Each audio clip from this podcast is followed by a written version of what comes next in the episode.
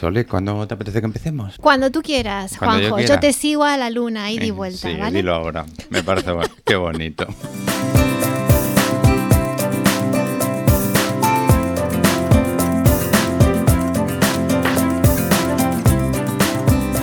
Hola, Sole. Hola, Juanjo, ¿qué tal estás? Muy bien, ¿y tú? Muy bien, aquí ansiosa con el episodio número Seis. 6. Seis ya. Empezamos con el número 6 y además hoy, 31 de diciembre. Ya, se nos fue el año. ¿Dónde quedó el 18? ¿Dónde está? Se nos va ya, se nos va. Impresionante, no me he dado ni cuenta, de verdad. O sea, ¿Qué tal ha sido el 2018? intenso. muy intenso, muy intenso. Muchas cosas nuevas, pero mm, vital. Eh, muy bien, muy bien. Lo voy a echar de menos. Ha sido un buen año para mí. Intenso, pero bien. Positivo. Genial, pues yo la verdad es que tengo ganas de que se vaya ya. A ver qué, qué nos trae el, 2000 el 2019. Seguro que cosas buenas, como siempre. Una persona tan buena como vos, cosas buenas. Ay, genial, genial, genial. Bueno, pues yo soy Juanjo de Mundo LGBT, otro podcast de noticias y entrevistas a gente relacionada con el mundo LGBT. Y preséntanos, Sole, ¿quién eres? Soy Sole, eh, Soledad de la librería La Forja de las Letras, aquí en el barrio de las Letras, en Madrid. Una librería a pie de calle, una, la única librería de Madrid que no tiene escaparate. Eso es nuevo, no fíjate, no me he dado cuenta. Mucha gente no se da cuenta, pero si te paras enfrente, recién ahí te das cuenta que es, la- es verdad, yo también no me he dado cuenta. pero, mm, pero es la única librería de Madrid que no tiene escaparate y, y aún así no se nota. Eso es bueno. Es que hay tantas cosas dentro para ver y para disfrutar que no te hace falta un escaparate en la librería. No, bueno, no se echa de menos, no se echa de menos. Podemos seguir así. Pues nada, Sole, si te parece empezamos con las novedades. Vamos con las novedades. Tenemos en Editorial Calandraca siete historias para la infanta Margarita, eh, de Miguel Fernández Pacheco. Este es un cuento, es una recopilación de, mm, bueno, que en su momento eh, el rey Felipe II decidió eh, a- hacer recopilar para eh, que le contaran a la infanta Margarita historias, leyendas, porque no quería posar para, para Velázquez, se aburría Ah. enormemente. Entonces, para poder tenerla quieta y poder, eh, Velázquez poder pintarla, eh, se le contaban historias. Cuentos, algunas inventadas, otras reales. Bueno, no sabemos cuáles son las inventadas y cuáles son las reales. Eh, en, este- en siete historias para la infanta Margarita, eh, nos encontramos con algunas de, estas de estas historias que, bueno, hay que ver cuáles son las reales y cuáles no. Para eso os invito a que conozcáis el libro. Eh, tiene aparte eh, unas imágenes, bueno, parte de la pintura de las, las meninas. Claro, porque he visto, perdona, la, la portada del libro es el cuadro de las meninas, una Exactamente, parte. pero el cuadro de las meninas solo, o sea, Claro. la, la escena, sin los personajes, ¿no? Ujú. Y bueno, en su interior sí que encontramos a cada uno de los participantes en la, en la pintura de Velázquez. Qué La bueno. verdad que está, e, es mm, divertido. eh, la edición es preciosa, siempre bien cuidada de Calandraca, así que merece la pena. Pero es un libro para niños, para, Eh, es un libro para niños y para adultos. para adultos niños. Para adultos niños. Qué bueno, Sí. qué interesante. Sí, sí, sí. No, no, pues pinta, pinta muy bien, ¿eh? Pinta muy bien. Pues nada, ¿alguna Eh, sí, segunda también novedad? quería comentar una segunda novedad. Ah, muy bien. eh, que es eh, Elvira Lindo, 30 maneras de quitarse el sombrero. Está editado por Seis Barral, que, mm, bueno, eh, la verdad que Elvira Lindo eh, siempre tiene una mirada muy intensa ¿no? sobre, sobre la realidad y, y la realidad actual ¿no? del momento. Entonces es una mirada que trata de ver qué se esconde en cada, mm, bueno, en cada, en cada mujer, sobre todo en este, en este tema. Y bueno, muy interesante. Sí que lo he empezado a leer. Eh, debo decir que todavía no lo termino porque es nuevo, ha llegado hace poco a las librerías y sí que os invito a que echéis un ojo. También un, un regalazo para, para estos días, para el próximo Día de Reyes. Pues también Perfectamente. es un, un Sí, libro que no hay, no hay perfectamente. nada mejor que Es una- regalar libros, eh, ¿verdad? Totalmente de acuerdo. Claro. Sí. Así en, en papel además y con tus tus fotos y demás es mucho mejor que, el libro electrónico. Sí, no, bueno, pueden convivir tranquilamente, son dos cosas que no veo que se contrapongan una a otra. Eh, el libro de papel, lo que sí tiene, y son las imágenes, las ilustraciones, el papel, la portada, o sea, no puede competir con el electrónico. Pueden convivir. Exactamente. Totalmente. Entonces recordamos las dos novedades de hoy. Siete historias para la infanta Margarita, de Miguel Fernández Pacheco, y 30 maneras de quitarse el sombrero, de Elvira Lindo. Así es. Pues genial. Pues ya que no estamos solos. Eh, creo que no, ¿no? ¿verdad? ¿No estamos solos? Yo creo que no. Algo escucho por ahí. Y no estamos hablando del fantasma de aquí, de la eh, librería, ¿verdad? Hoy no. Hoy no. Otro día contaremos alguna anécdota del fantasma de la librería. Pues, ¿te parece que nos presentes aquí en esta hoy con nosotros aquí? Presentamos, presentamos. Tenemos aquí a María con nosotros. Hola María, ¿qué tal? Hola Sole, ¿qué tal? Pues encantada de estar aquí. Muchísimas gracias por habernos invitado. Ahora presentamos a la invitada especial.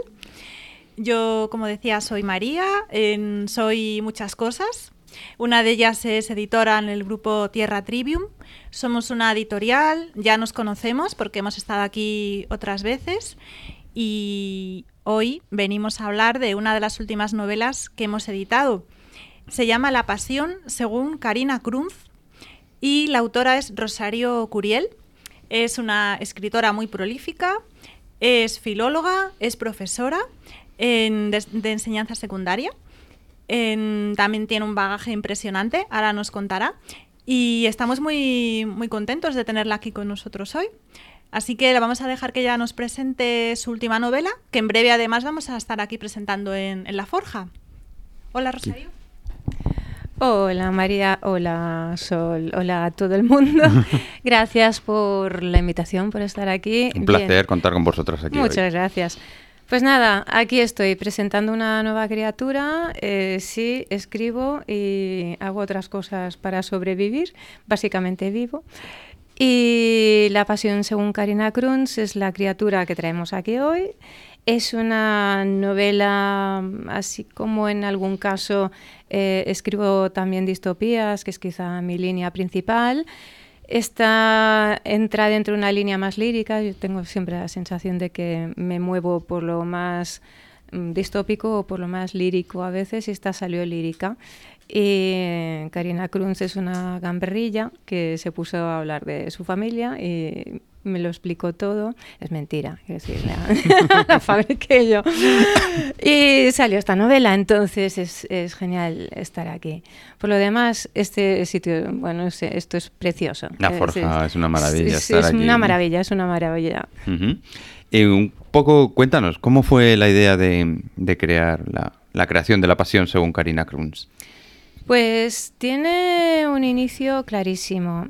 A ver, yo tengo una hija que ahora tiene 17 años, es una adolescente muy maja, nos llevamos muy bien, eh, gran aficionada a la música y hace un tiempo, exactamente en 2012, eh, bueno, estábamos en clase, de, en clase de piano, su profe es... Mm, bueno, no iba a decir por casualidad, no es por casualidad, su profe es mi mejor amigo porque es un gran pianista, Alfonso Escue. Entonces ella estaba tocando los pequeños preludios de Bach, etcétera. Entonces, eh, como se inventaba siempre los dedos que tenía que poner, porque es así también un poco rebeldilla como Karina, eh, su profe Alfonso le explicaba y salió, yo estaba ahí en la clase, salió la importancia de una buena digitación para una partitura.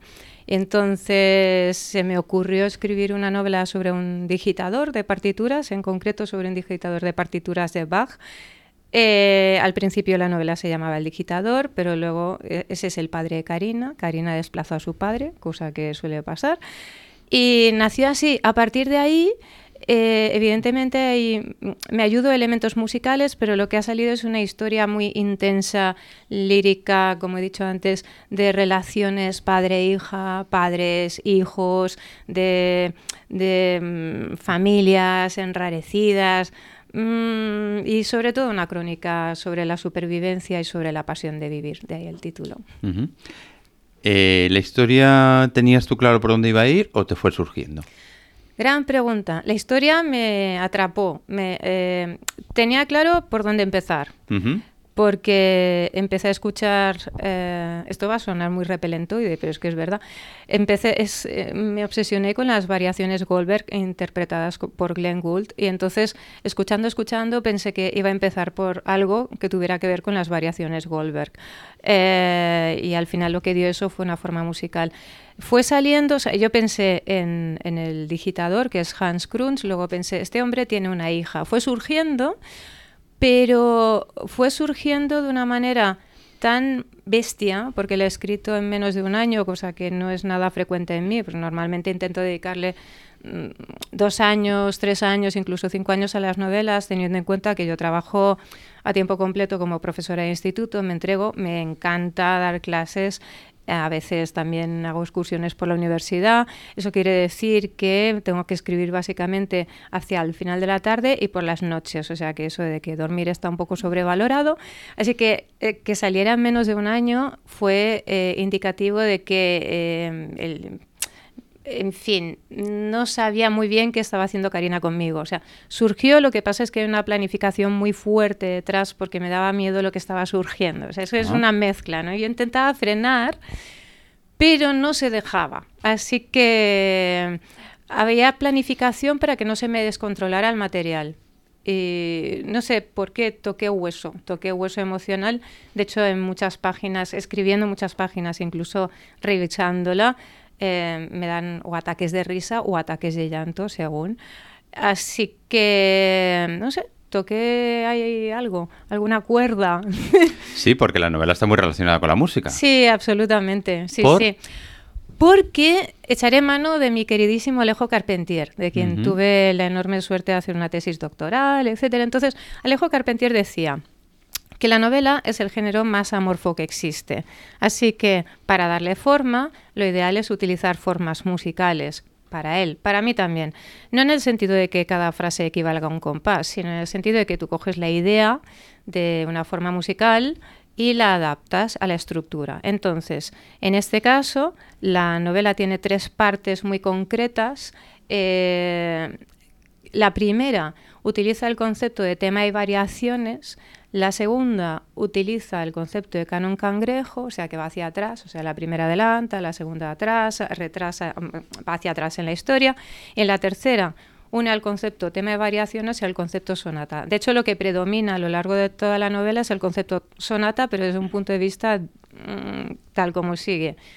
Hay dos temas, tema A, tema B, o sea, al principio parece que el tema principal es el padre, luego se mezclan de manera que al final el tema principal es la hija. Entonces, esta estructura de tres es lo que he ido montando. Y además también empecé a jugar con los números porque la primera parte tiene cinco capítulos, son breves, tipo secuencias, la segunda 14 y la tercera 15, o sea, es casi perfecta en simetría, pero voluntariamente imperfecta por razones que ya, que ya se irán viendo. Los, los y las lectoras, las lectoras y las lectoras podrán, podrán adivinar. Sí, o sea, que le da forma y también le da forma el concepto música ritmo a la hora de trabajar el estilo. ¿Es tu primera novela o tu primera obra relacionada con la música? O... No, todas lo están. ¿Todas? Todas, todas, todas. Desde el principio, desde la primera, que es El secreto de mi nombre, en la que trabajé a partir del concepto ópera de cámara y también sonata, con dos temas que se alternan, etcétera y hasta, no sé, en Subway Placebo, que es la anterior a La Pasión eh, según Karina Krunz, está basada en el Cuarteto para el Fin de los Tiempos, de, de Scriabin. Entonces, em, me, ayuda. Básicamente oigo temas. A ver, yo tengo unas ciertas manías, escucho básicamente a la gran triada que son es, eh, Bach, Mozart y Vivaldi. Me gustan muchísimos músicos más, todo tipo de música, pero a mí me ordenan. O sea, Bach me organiza cuando estoy en el caos. Vivaldi me da ganas de vivir y Mozart es una mezcla de los dos, ¿no? Entonces, todas, todas tienen algún fundamento musical. De hecho, escribí el libreto de una ópera eh, Azar, que se ah. estrenó en el 98 en Barcelona, en el Liceo, se ha reestrenado en Colombia, etcétera. Sí. Bueno, esas cosas, que me gusta la música, vaya. No, no, sí, me lo consigues o nos lo consigues transmitir. Pero estamos hablando de música, que es algo audible, que es algo que disfrutas a través de los oídos. Y aquí ahora hablamos de libros, que es lectura, algo visual y demás. ¿Cómo has conseguido conjugar esa mezcla? Ah, buena pregunta. Como me dijo hace nada una compañera en el trabajo, me dijo, ah, ahora entiendo, tú escribes de oído, yo escribo de oído. María, que está aquí al lado, es consciente. Esto es, para mí es tremendamente importante el ritmo. O sea, evidentemente busco imágenes, pero yo me leo toda la novela en voz alta continuamente y lo que se me cae lo elimino. De hecho, de La Pasión según Karina Cruz, por razones varias, eh, cayeron 100 páginas de los primeros borradores. Entonces, a mí lo que me gusta de un texto, a ver, no, no intento imponérselo a los demás, pero para que un texto me guste, y evidentemente si yo lo escribo me tiene que gustar, tiene que tener ritmo, tiene que tener la capacidad de que no se me caiga el alma en ningún momento. O sea que si eh, en, el caso de La Pasión según Karina Cruz hay un estudio muy, muy, muy concreto, que es trabajar sobre el lenguaje barroco. O sea, aquí hay un estudio muy... estudio específico, cuando he dicho que ha salido a presión, pero es verdad, o sea, es lo que yo hacía para que no se me desmadrara la criatura. He jugado a generar Mm, frases que se iban amplificando a sí mismas a través de núcleos proliferantes. O sea, he trabajado desde el punto de vista del concepto lenguaje barroco, o sea, una idea que genera otra idea, otra idea, otra idea. De hecho, la primera página, la primera frase abarca una página que eh, hubo un cierto parajarito del editorial que me dijo, ¿no quieres cortarla? Y yo dije, no. me arriesgué a ser, o sea, eh, a ser un poco salvaje en este sentido. Entonces, eh, yo no pretendo que se entienda todo a la vez, porque mis textos, como yo misma, están llenos de referencias, pero sí pretendo que eso cale, ¿no? Como la lluvia, tormentas, borrascas o lloviznas finas, no lo sé. Pero eh, la idea es que la cuestión musical en, el, en La Pasión según Karina Cruz, aparte de la estructura genérica de la novela, entra de lleno en el ritmo de la frase. Entonces hay frases que de repente se erizan de comas, repeticiones o trenzados en eco. Utilicé también conceptos dramatúrgicos, ¿no? Personajes que hablan en eco, que se repiten el final. Y eso va creando una especie de puesta en escena de los personajes. está escrita como. parece muy intelectual, pero no lo es. Está escrita muy, muy de piel, muy de oído para entendernos. Sí, así. A mí me suena que más que escribir, compones. Básicamente, sí, sí, tienes razón.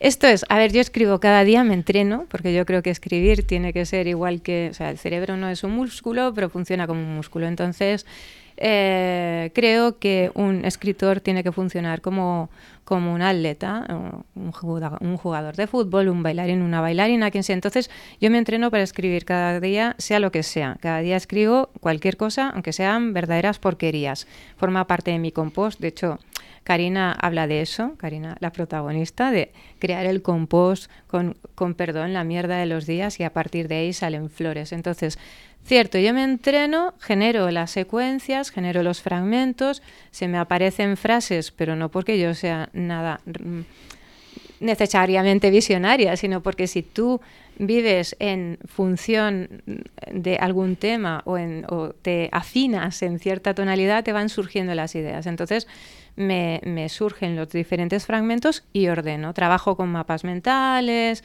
con libretas de ideas, organizo secuencias, pienso en personajes. El mapa mental de la pasión según Karina Cruz se me perdió en una mudanza, pero bueno, estaba ahí. Bueno, puede pasar.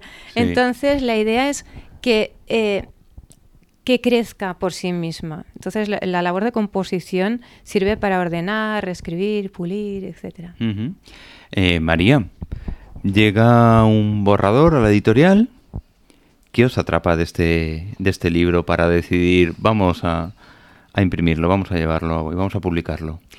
Creo que, tal como lo ha explicado Rosario, mm, ya nos ha podido quedar clarísimo eh, que esta novela te atrapa desde, desde, el primer momento que empiezas a leerla. Aparte de su calidad, de su estilo, que es que realmente es muy buena escritora, eh, redacta muy bien, describe muy bien, profundiza muy bien en los personajes, que eso es muy difícil, muy complicado.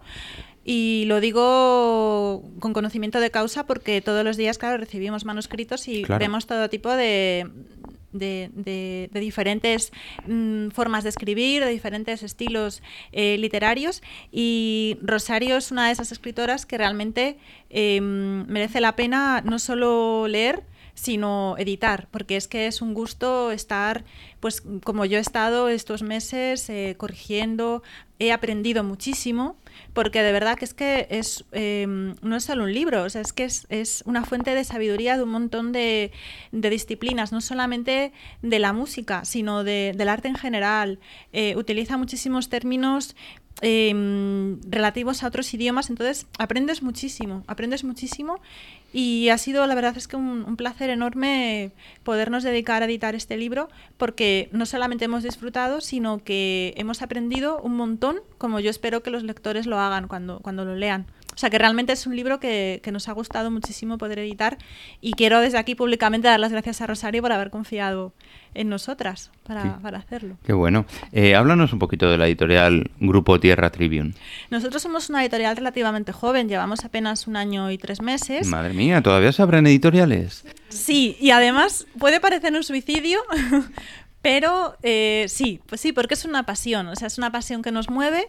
Somos eh, poquita gente, bueno, vamos ampliando el equipo. Lo que sí te puedo comentar, Juanjo, es que este año ha sido intensísimo.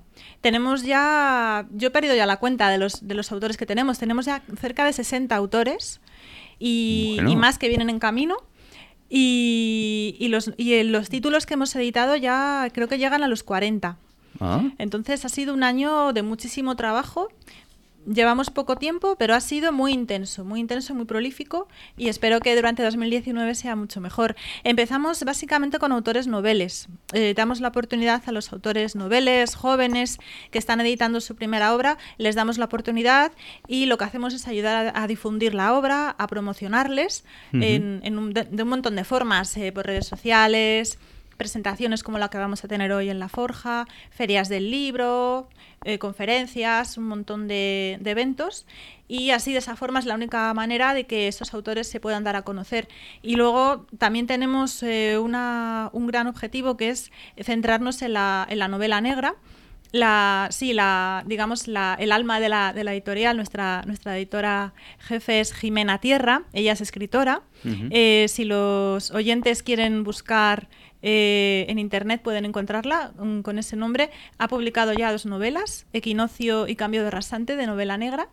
Y, Rosario también va un poquito también en esa línea. Esta novela a lo mejor quizás no tanto, pero yo sé que ella también eh, le gusta el, tipo de, novela, ¿no? de denuncia social y, de novela negra. Ese es uno de los, mm, digamos, de las líneas de trabajo de la editorial. Y ahora pues estamos ampliando. Tenemos poesía, tenemos em, novela histórica, tenemos cuentos infantiles, novelas infantiles y, ahora pues eh, tenemos autores más consagrados como Rosario, afortunadamente que ya están confiando en, nuestra labor.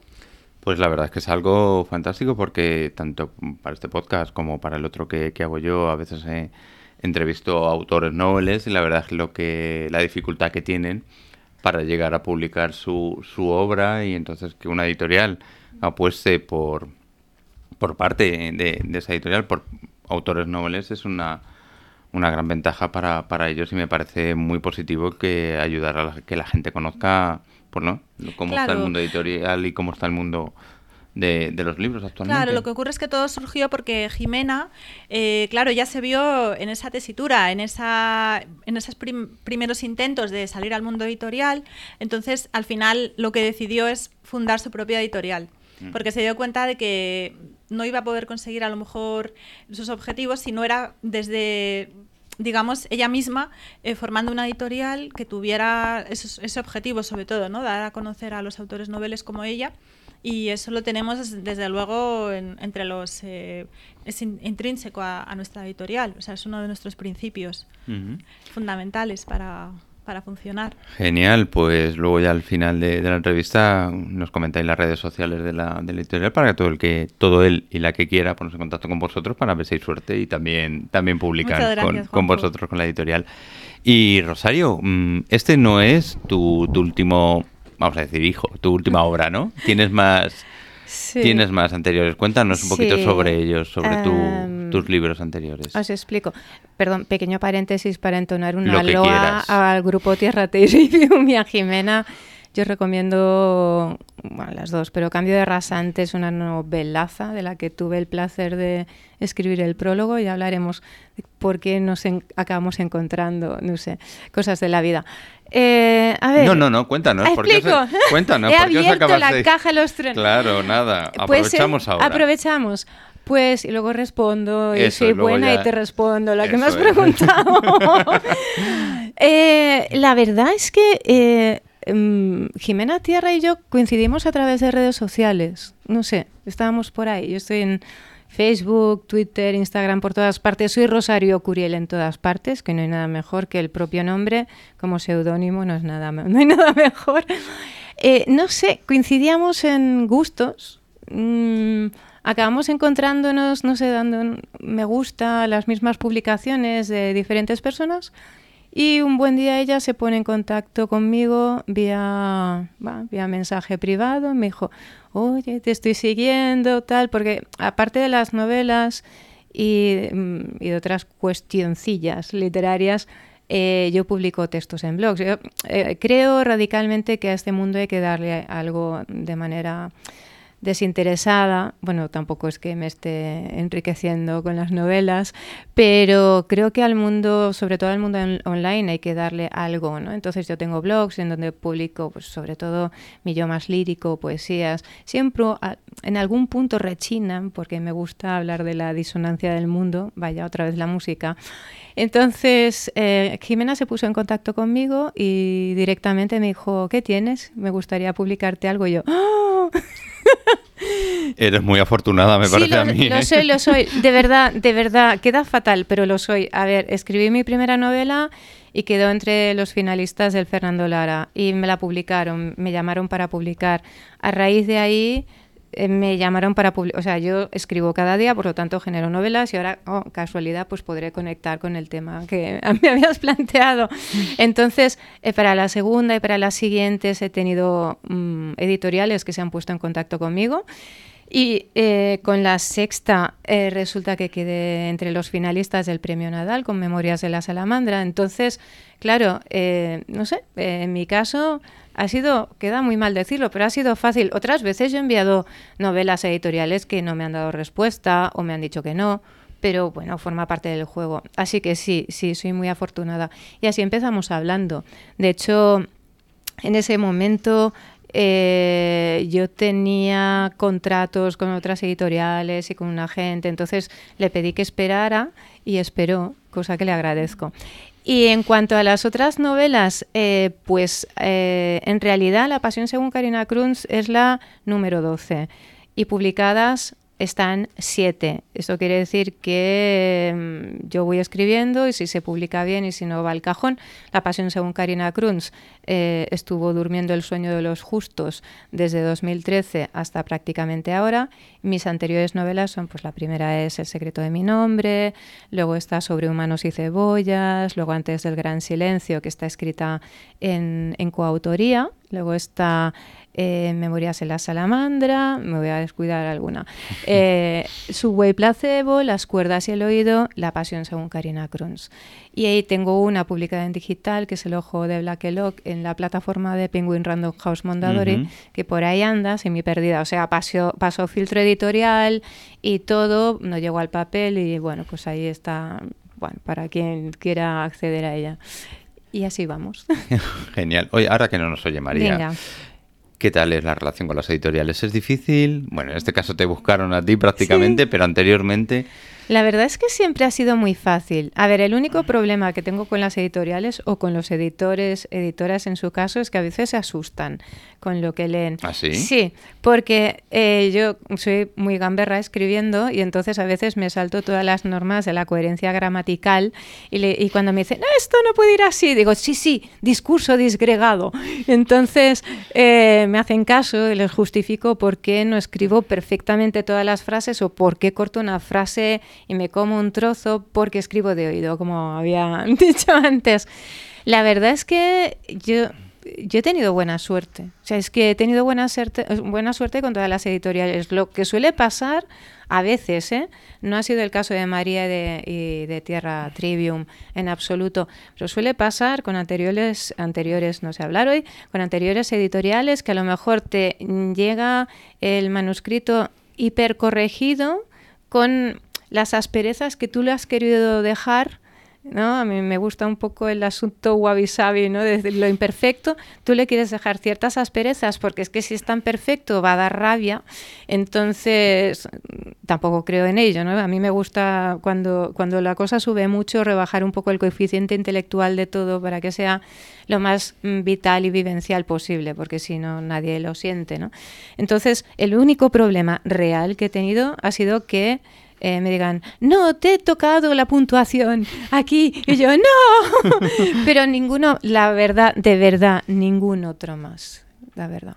Ah, Tengo suerte. Pues sí. la verdad es que sí, ya te digo, por, las veces que hemos hablado, a lo mejor en algunas veces, o yo en otro podcast, como comentaba anteriormente, es complicado y la gente opta por la, autopublicación y mm. demás. Y, sí, y tal. lógico. Em, ¿Se ha caído algún personaje del libro? Sí.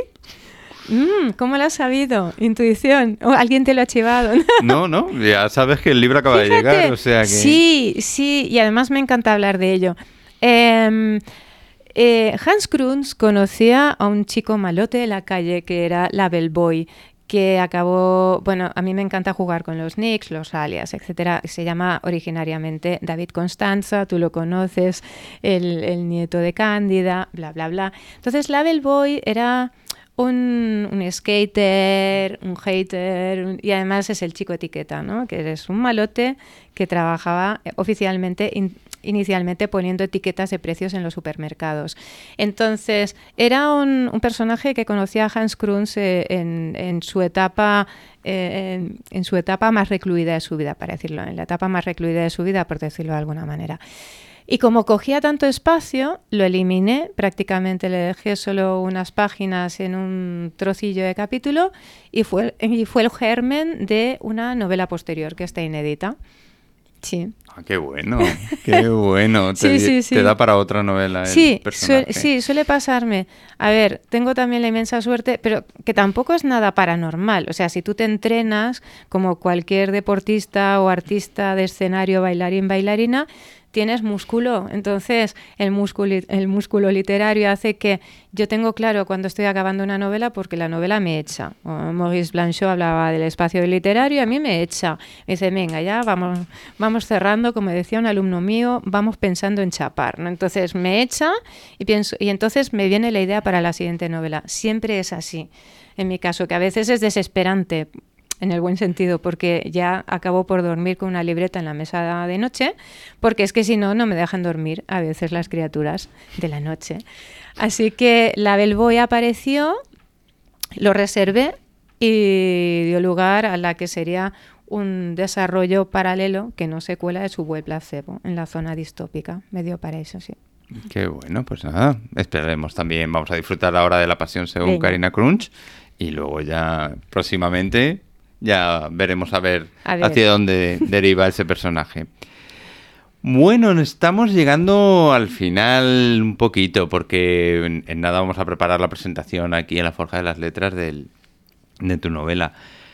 Antes de terminar, yo quiero pedirte algo, no sé si queréis añadir antes de algo antes de que finalicemos la, entrevista. Quizás, Juanjo, decimos las redes sociales, ¿no? ¿Dónde nos pueden encontrar? Si queréis, la decimos ya. Venga. Sí, lo decimos ya para que no se nos olvide. Nos pueden encontrar en nuestra página web, que es eh, simplemente tierraeditorial.com www delante y luego pues en Twitter también nos pueden encontrar simplemente poniendo grupo Tierra Trivium que quizás es lo más fácil o es bueno es arroba Tierra Trivium y en la página web, eso sí, tenemos también un blog, una revista. Se pueden suscribir si lo desean y recibir todos los artículos que escribimos semanalmente, pues eh, entrevistas de los autores, eh, artículos literarios, noticias, promociones. Y luego también en el Facebook estamos también como Grupo Tierra Trivium. Entonces estamos ahí en un montón de sitios que nos pueden encontrar y todas las novedades literarias pueden acceder a ellas enseguida. Ah, y, pues Rosario, pues si quiere comentar, tiene un blog, si quieres comentar dónde te pueden encontrar. Sí, en mi caso basta con introducir Rosario Curiel y soy Rosario Curiel en todas partes porque hay que poner las cosas fáciles. Tengo página web que tengo que actualizar, por cierto, Facebook, Twitter, eh, Tumblr, Instagram, qué sé yo, de todo.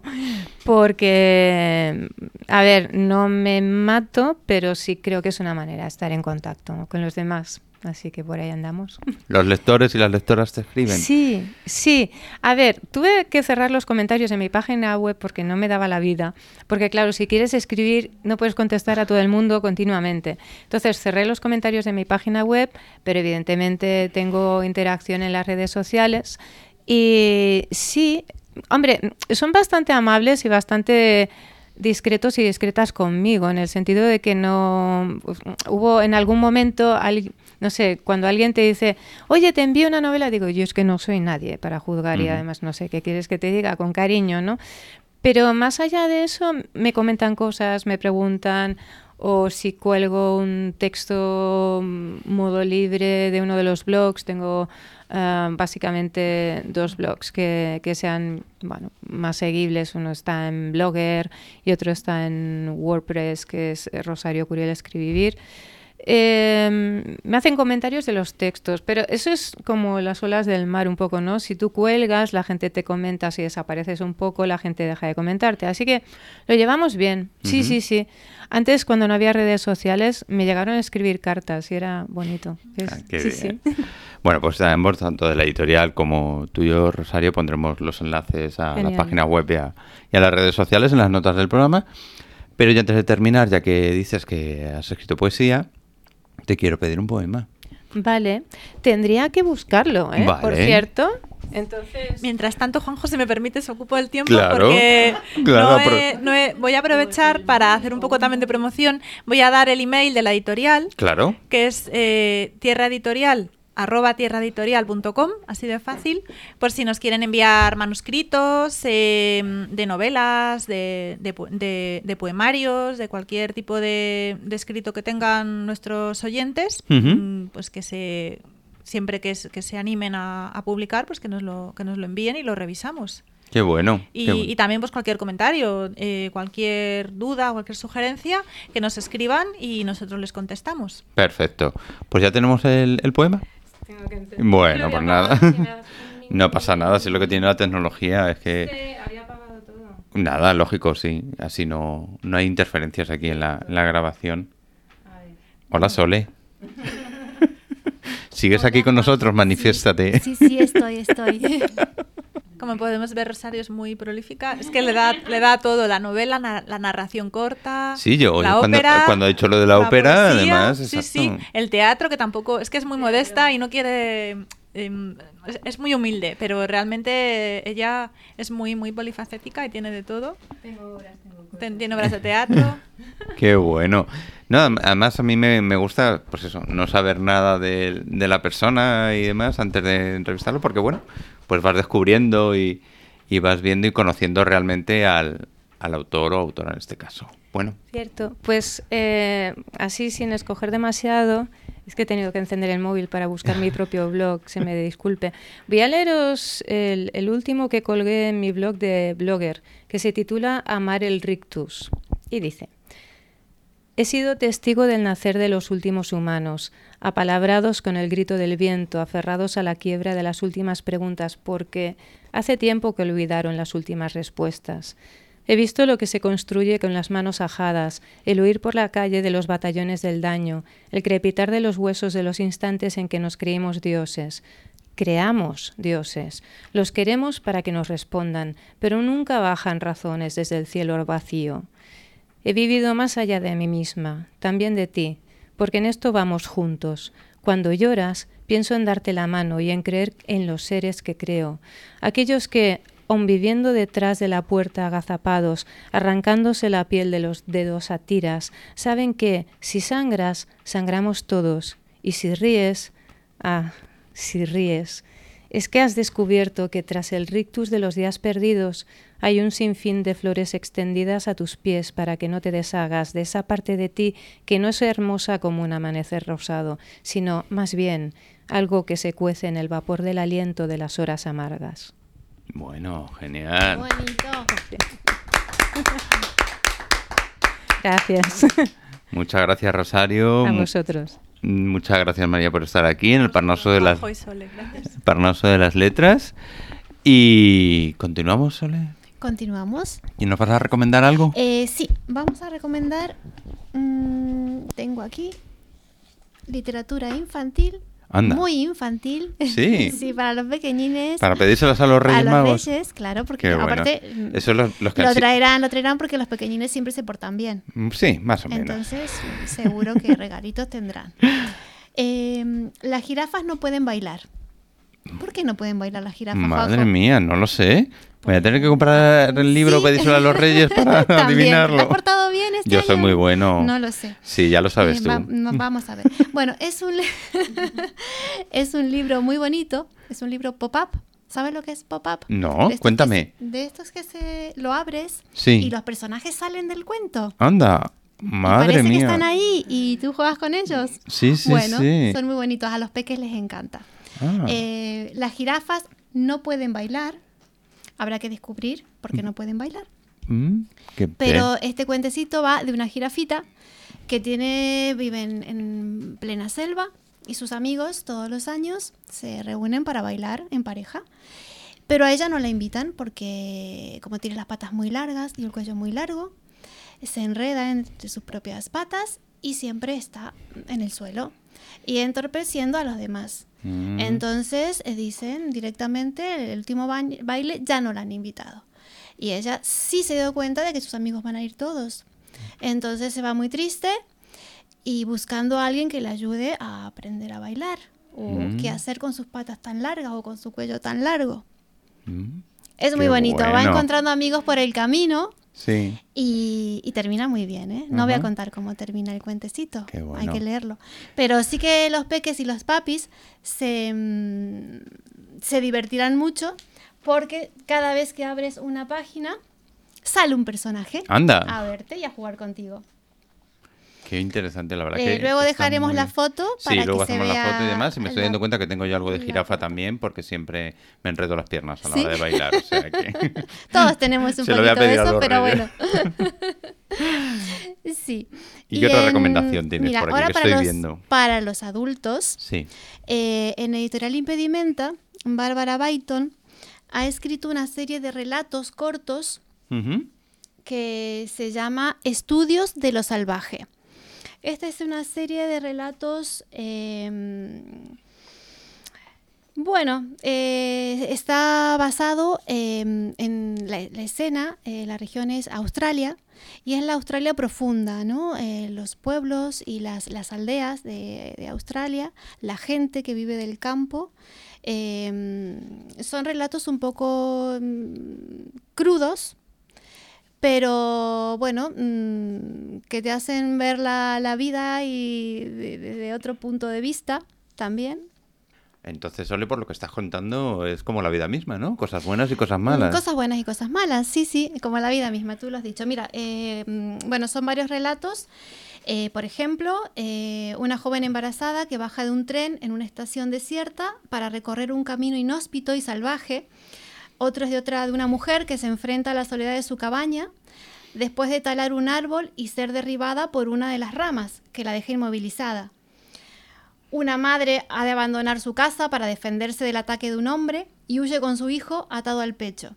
Son varios relatos, pero por lo que ves, eh, también la- las protagonistas son mujeres. Ya. ¿no? Entonces, eh, Ahí, Como la vida misma. Exactamente, como la vida misma. Eso es. Pues nada, también la recomendación de la librera, que son Las jirafas no pueden bailar, de la es. editorial Bruño, Bruño, y Estudios de lo Salvaje, de la editorial impedimenta. Impedimenta. Muy bien. Y entonces vamos a nuestra última sección, que es la agenda. Y como estamos ya terminando el año, supongo Así que es. vamos a cerrar unos días y demás, con lo cual ya hablaremos de la agenda de cara al próximo año, al en 2019. enero, eh, exactamente. Exactamente. Después de Reyes ya Exacto. empezamos a- con la agenda Genial. de actividades Muy nuevamente. Muy bien. Pues cuéntanos, Sole, la Forja de las Letras, ¿dónde está? ¿Dónde pueden encontrar la página web de la librería? Ponerse en contacto contigo.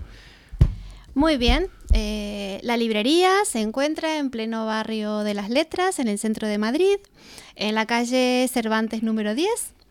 Eh, la página web www.forjadeletras.com. Eh, en Instagram también, arroba forjadeletras.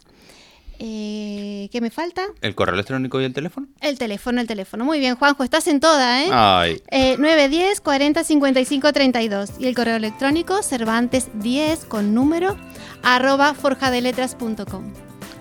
genial. Bueno, recordar también a nuestros y a nuestros oyentes que nos pueden encontrar en Spotify, en Apple Podcasts, en Spreaker y en la página de Spreaker, Muy, como siempre. Estamos, últimamente muy... estamos vamos, vamos prolíficos Muy- y más, más, más. y sobre todo, dar las gracias a quienes están aquí detrás escuchándonos. siempre, Una- siempre porque sin ellos no, eso no tendría sentido. Exactamente. Y bueno, se nos acaba el 2018 ya. Hoy es 31 de diciembre, ¿sabes? Madre Cuando salga mía. publicado este episodio es el 31 de diciembre. se nos acabó. es, se- se Por fue. fin el año en que empezamos a hacer el podcast, que íbamos Sí. detrás de él, ¿verdad? Sí. Y nada, solamente desear a todos nuestros oyentes también un feliz 2019, que venga lleno. Vendrá para todos, para todos. De cosas buenas, de ¿verdad? cosas Sobre todo salud, lo que siempre. amor, Eso, y dinero. dinero también. Como decía la canción, ¿no? Salud, dinero y amor. Sí. Tres cosas hay en la vida. Bueno, pues yo quiero brindar contigo con Sí, esta. ay, mira, te has sí, venido preparado y todo. ¿eh? Totalmente, por el 2019 con estas copas estupendas de Ay, que Bohemia, sí. ¿verdad? Mira, ¿de dónde las has sacado, Juanjo? Es que yo Siempre soy me así, yo sorprendes, soy así, siempre me sorprendes. Así es que Sole, Chin chin, por nosotros, por nosotros, por la amistad, por la amistad, por el parnaso de las por letras, el parnaso de las la letras. fuerza de las letras. Así es. la Feliz fuerza de las- 2019. Feliz 2019 para todos. Exactamente. Hasta el próximo episodio. Adiós. Chao. chao. chao.